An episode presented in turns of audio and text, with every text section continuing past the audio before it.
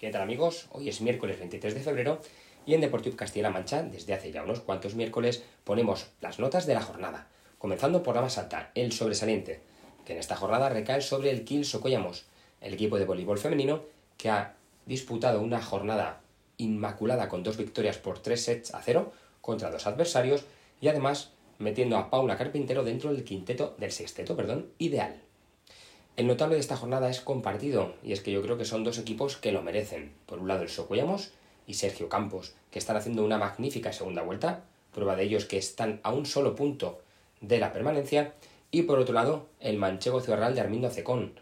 Los dos, con dos victorias importantísimas, suman y suman de 3 en 3, con lo cual el manchego a día de hoy ya es equipo de tercera división sin, en este caso, peligro por arrastres, y el Socollamos, después de parecer que estaba defenestrado hace unas jornadas, se encuentra a un solo punto de la salvación. El bien lo vamos a poner a tres equipos que ganaron en esta jornada, tres equipos que pertenecen al mismo deporte, en este caso al fútbol sala. Y es que el Viñalbal y Valdepeñas, después de aquella dolorosa derrota de hace un par de jornadas, se ha repuesto y en esta jornada también lograba la victoria en casa de Levante. El Mazanares Fútbol Sala también conseguía una importantísima victoria contra Osasuna y en fútbol sala femenino, en segunda división, el equipo de Pedro Madrid, en el Magro Fútbol Sala Femenino, también lograba una importantísima victoria, en este caso por 4 goles a 7.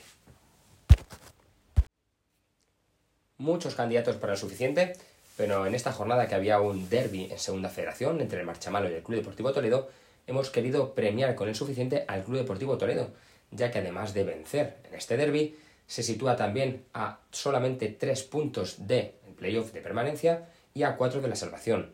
Eso significa, siempre lo decimos, que cuantos menos equipos castellano-manchegos hayan problemas en segunda federación, menos descenderán por arrastres en tercera. Enhorabuena al Toledo.